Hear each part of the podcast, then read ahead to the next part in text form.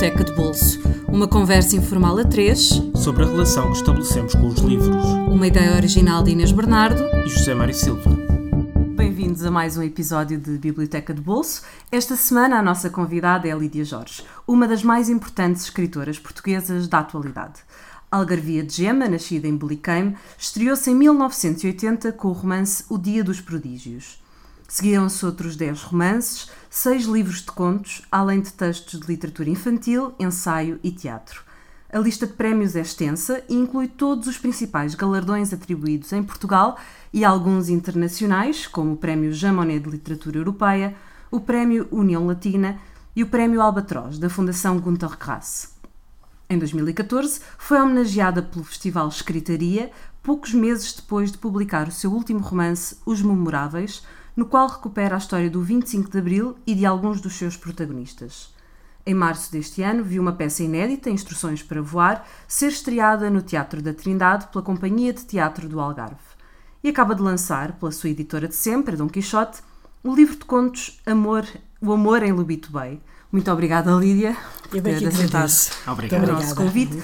E partimos imediatamente da Baía de Lubito, subindo a costa até ao Congo, para mergulhar no Coração das Trevas do Joseph Conrad, o primeiro livro que, que nos trouxe. Com que idade é que, é que leu este livro?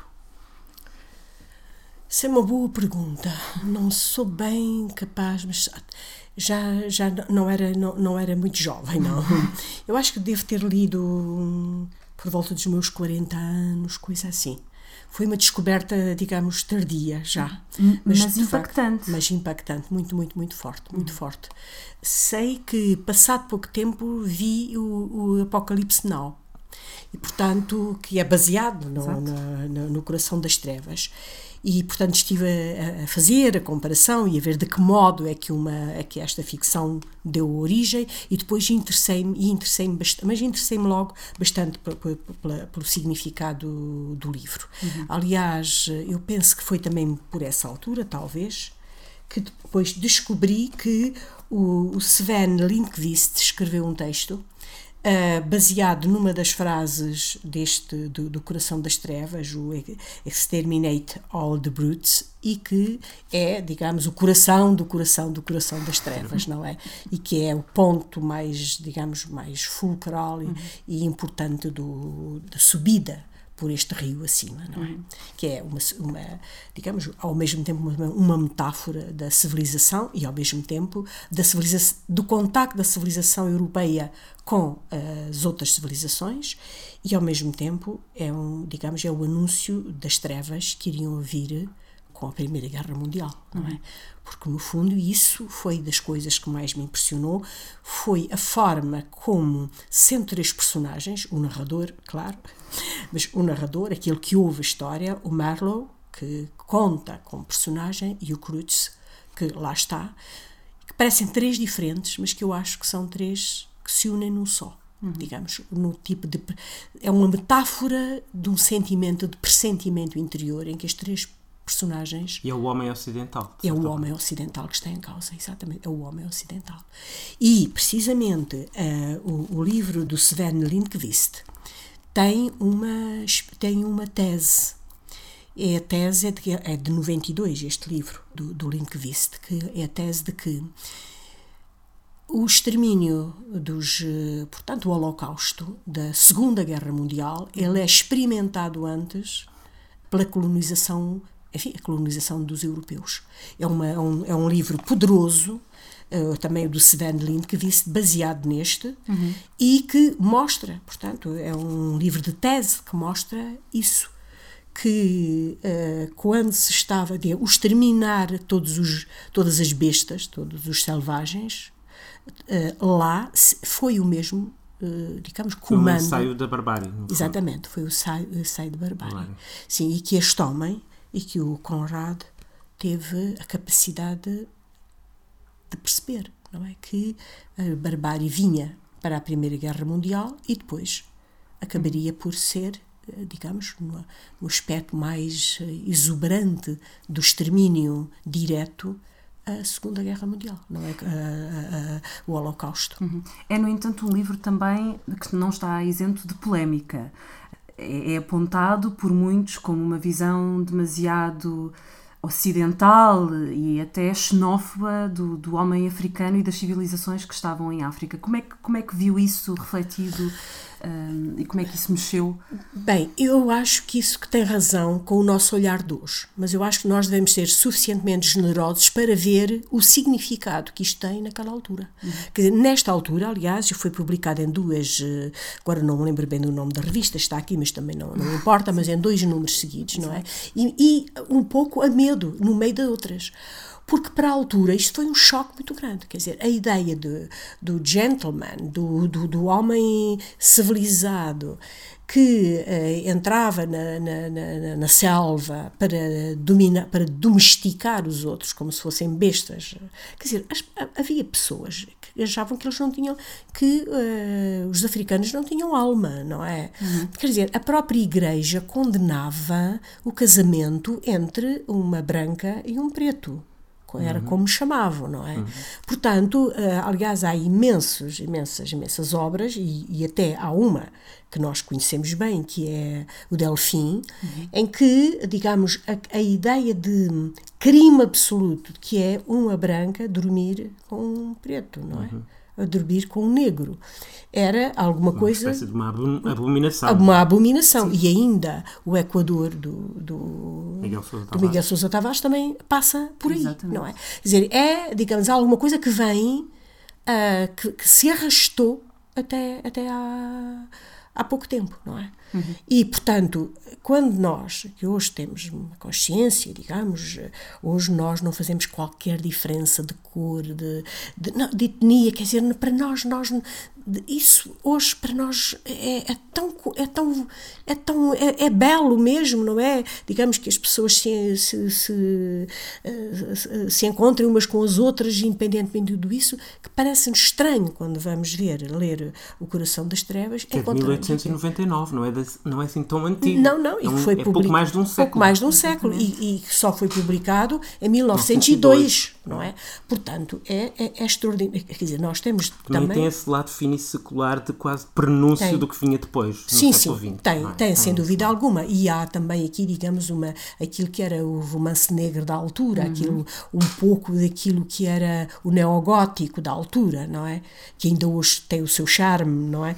Mas eh, eh, essa, essa coisa do horrível, que entre- entretanto, que, enfim, que, que era do, do, do- do- o, no fundo o, o pós-romântico eh, que aparece, eh, portanto, inscreve este livro num, num tempo. Quer dizer, temos, não sai fora do tempo, sai uma parte, naturalmente, mas eh, está ancorado no- na época. E para a Lídia, que o leu aos 40 anos, ou, ou, cerca Pois, disso, não tenho bem a certeza, mas acho que sim. como, é que, como é que o leu, tendo em conta a sua relação com, com a África e as suas experiências pessoais? Como é que, como é que foi a sua abordagem Pois. e a recepção deste livro? Pois foi isso. Pois eu estou a ver quando é que eu terei lido, porque eu acho que quando escrevi a Costa dos Murmúrios, eu penso que já tinha lido o, o Coração das Trevas. Portanto, o que eu estou a dizer possivelmente está falhando em datas, porque eu tive, eu, eu lembro-me que eu tinha a consciência de que existia, digamos, esta história quando escrevia a Costa, do, a Costa dos Murmúrios. Eu eh, tinha-me feito uma pergunta. Como é que, como é que com a sua relação com, Sim. com a África e, e a sua experiência de vida, como é que chegou, como é, como é que interpretou este livro? Quer dizer, eu interpretei este livro como ah, o cúmulo, digamos, o cúmulo do domínio do poder de uma etnia sobre outra, de, um, de, um- de uma civilização sobre a outra. E precisamente ah, isto foi, é um tema, foi um tema que me tocou muito como, digamos, como na minha, pela minha própria vivência porque eu conheci a África nos últimos anos da Guerra Colonial. E era tudo muito violento.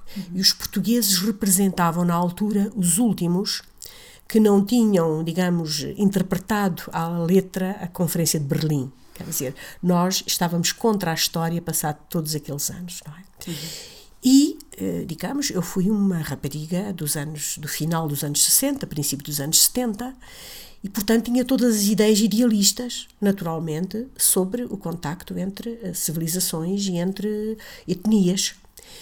E aquilo que eu senti quando cheguei à África foi que isto que aqui estava, o coração das trevas, era vivido por muita gente. Digamos, o domínio uh, e a, a, a, o tratamento de, das pessoas que, de lá como o indigente absoluto, como o não inteligente, como o meio animal, como o incapaz, como o não inteligente, era alguma coisa que me chocava profundamente, profundamente. E eu tive pessoas que trabalhavam uhum. comigo em casa, me ajudavam, que eram de uma delicadeza, de uma compreensão, de uma doçura, de uma, digamos, eram outras pessoas mas eram pessoas com qualidades absolutamente extraordinárias de dedicação. Houve um, um, um rapaz que cuidava dos meus filhos que um dia disse que uh, eu estive numa situação de perigo no meio de um bairro de caniço e ele disse-me uh, só se me matarem a mim é que lhe farão mal. E isto foi, e ele, digamos, isto pode parecer uma botada, mas a situação era muito dramática. Eu meti-me numa alhada conduzindo um carro por, por um sítio onde não devia e as pessoas sentiram, na zona, sentiram-se ofendidas e já tinha acontecido o 25 de Abril aqui, estava tudo, aí, digamos, muito muito tenso. tenso e as pessoas avançaram para mim com objetos para, para o carro. Ainda por cima eu ia num BMW branco, quer dizer, deve ter sido uma. Ali vem a colona absoluta, uhum. não é? Uhum. Um, uh, eh, e, portanto, eu apareci como, digamos, como uma. como o exemplo, como a típica pessoa que ia, que ia. portanto, que devia ser abatida, não é? Sim. E ele saiu do carro e foi falar com as pessoas. E voltou depois para dentro do carro. Eu tremia, tremia completamente, não é? E ele, ele fez isto, quer dizer, e uma pessoa, ele aprendeu a escrever lá na nossa casa e ele, quando ele queria vir para, para, para Portugal. para Portugal, mas era numa altura em que vir, repare, vir para Portugal era, um, era, um, era considerava-se uma exceção, uma coisa extraordinária, uma dificuldade enorme, porque era como um despaizamento quando hoje é o mais corrente possível, não é?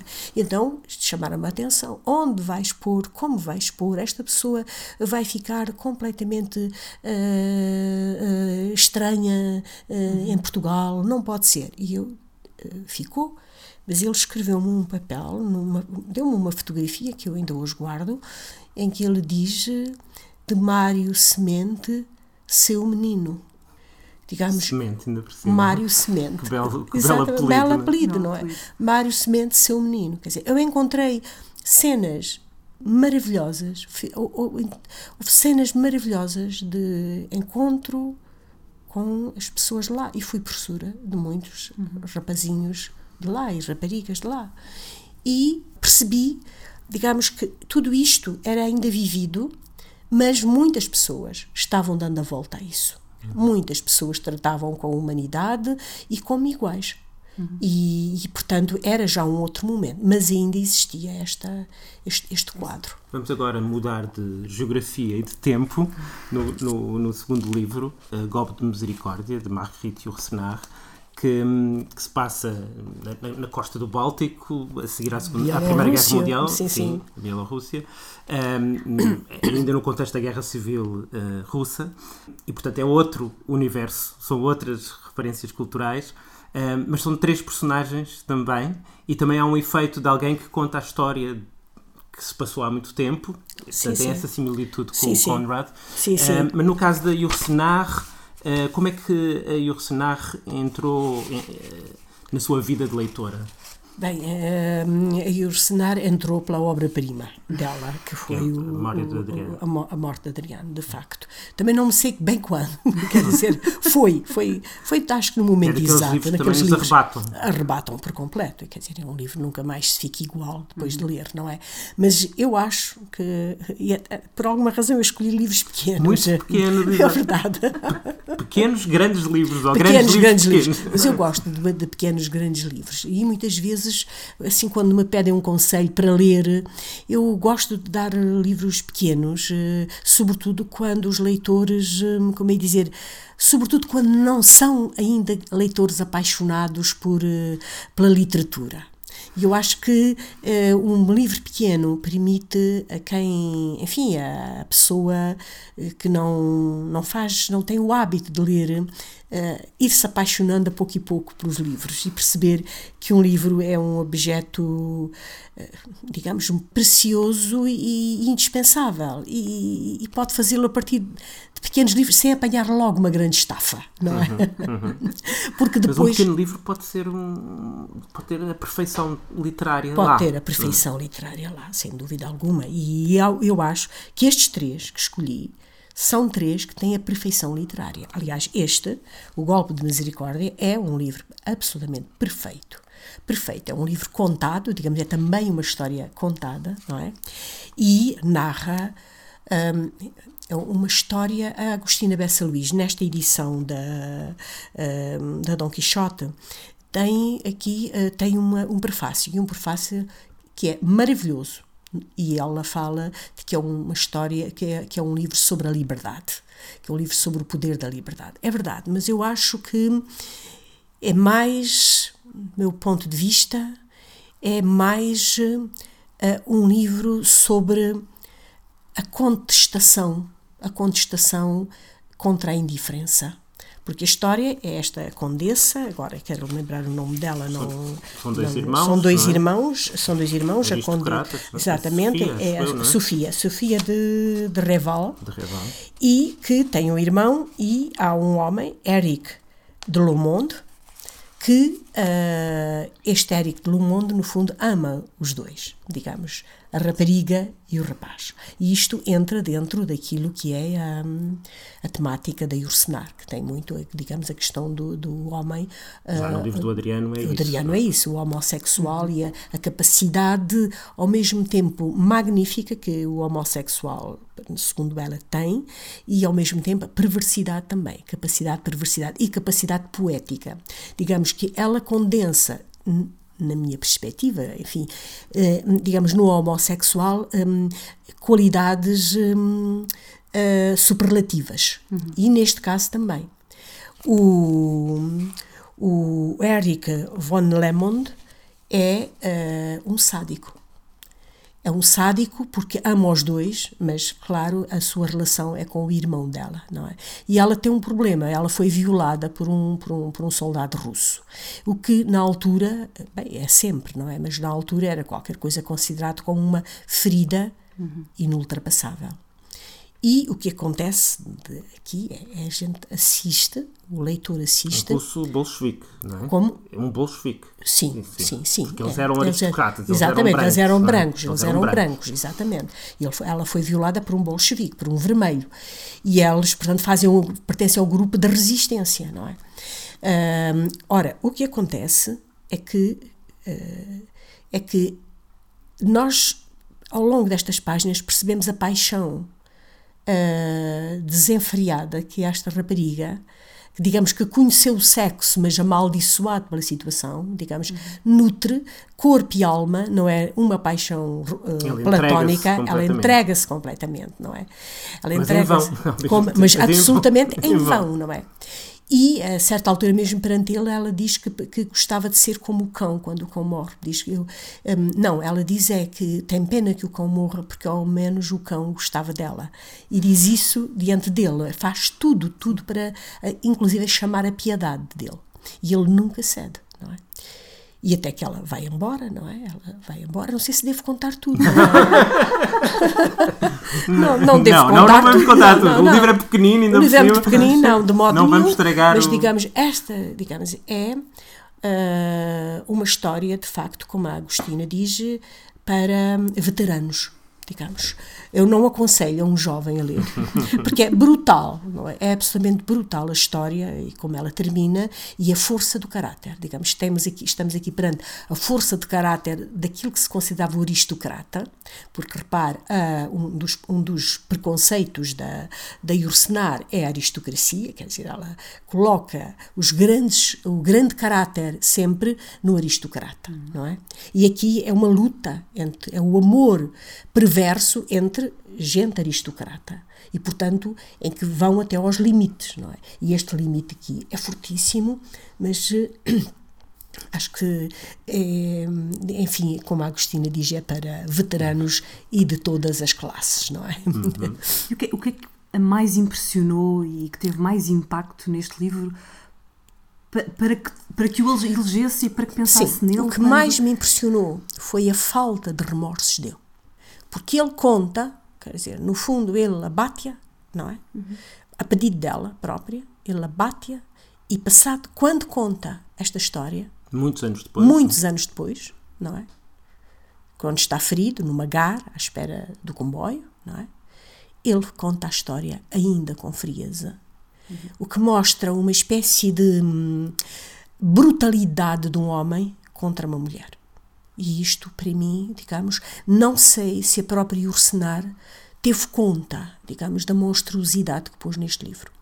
Porque ele não tem um pingo de de, de, humanidade. de humanidade. para ela. Passa tudo isto e não tem remorsos. Ele não, eu não lhe leio. Houve uma vez, eu disse isto, alguém me disse, ah, não, tem remorsos, não sei quem. Mas eu fui ler outra vez e eu não acho que tenha remorsos. Não, não tem. tem. não tem. Estão de acordo comigo. Sim, não sim. tem. Não e por tem. falar em, em brutalidade, em brutalidade. De, de um homem sobre uma mulher, passamos já para o terceiro livro, Um Copo Exato. de Cólera, do, do Radwan Assar, um, que é um livro, um, um, dos três livros que ele escreveu, é um, é um escritor muito, muito escasso, paco, muito escasso, e o, e o, próprio livro tem 50 e poucas páginas, e curiosamente esteve agora pré-selecionado para o prémio Man Booker Internacional, porque só agora é que foi traduzido para inglês, ah, que, sim. que é incrível, como incrível. é que passados tantos anos, o livro foi escrito em 1970 e foi publicado em 1978 e, e de facto é outro livro que é brutal. É brutal. e, e, e, não sei se também foi foi por uh, afinidade uh, de alguma não maneira. pensei nisso, não... mas agora noto que sim. E que também é um livro que, no fundo, é, é, o, é, o, o, palco de um combate. De um combate, entre exatamente. Um, entre um homem e uma mulher. É, é, exatamente, é mesmo. E no âmago da intimidade. Exato, no âmago da intimidade, enquanto no outro, digamos, há um espaço, que acabamos de dizer, há um, digamos, há um espaço físico uh, exterior fora, aqui é, é histórico, histórico uhum. exatamente. Uh, aqui, neste caso, é, passa-se dentro de uma casa, uh, uma casa, não é? E, portanto, com uma cerca e tudo é ali, porque é um lugar de clandestino onde a rapariga, digamos, da burguesa, que pensa que está lutando pelos, uh, pelos proletários e pelos, uh, enfim, pelos da baixa classe, acaba por uh, ser amante do, do, do, do, do homem, não é? Desse, do, que, à sua homem. maneira, também é um bocado aristocrata. Não, embora não tenha uma pose aristocrata, não é aristocrata, mas tem uma pose de E que ele está permanentemente a lutar. Aliás, eu acho que é curioso dizer o que está aqui na, na contracapa, pelo menos não sei se na contracapa da, da, da edição portuguesa, mas na contracapa da, da tradução da edição, da edição brasileira diz o que é um copo de cólera e diz: é uma guerra entre sexos, é um discurso margin, do marginalizado, é uma descrição de Narciso, é uma reflexão sobre o poder, é um confronto entre a força do corpo e o postiço das ideologias, é uma reflexão sobre as relações entre razão e emoção, é uma história de amor, pode ser tudo isso e até mais, mas é sobretudo linguagem. Uhum. Não sei se é sobretudo linguagem. Eu acho que a linguagem veste esta, digamos, esta raiva brutal de um homem que esmigalha, digamos, a mulher na sua sensualidade, sabendo que ela está presa a ele por nada a não ser pela sensualidade. Portanto, aqui, ele chama, que ela chama amor, aqui ele chama amor também, mas que é, que é um jogo. São um coisas diferentes, para um para o outro, são diferentes. Mas no fundo é uma coisa brutal, de, é, um, é um jogo corpo a corpo, em que ele, digamos, excita até ao máximo, negando-se, e ela, digamos, entra no jogo percebendo perfeitamente que ele está a fazer esse jogo, e é um jogo de classe. Digamos, é um jogo de classe em que ele humilha porque ela gosta, digamos, do, da coisa bárbara. E então ele diz, eu, é como se dissesse, eu tenho alguma coisa que tu precisas do ponto de vista sensual. Então eu vingo-me, porque tu tens a tua, o teu hum, poder social e eu não tenho. Então deixa, eu aqui martirizo até ao fim, não é? Mas só que ela também tem uma espécie de sadomasoquismo portanto ela gosta disso e ela não, se, não, não, não, não o larga, não é? E é absolutamente brutal.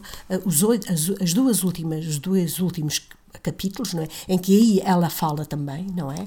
Em que ele diz. Finalmente ganha final, voz, não é? Sim, finalmente ganha voz no fim, e ela, o penúltimo é ele a falar, e a, a última frase é.